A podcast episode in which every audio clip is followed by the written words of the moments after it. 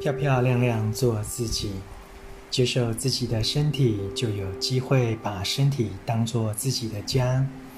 你可以在身体里休息、安顿、放松，感到喜悦、轻安。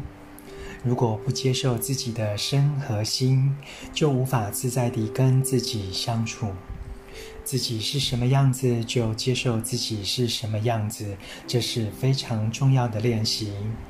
你练习在自身内在打造家园时，会变得越来越美丽。晨读一行禅师怎么爱？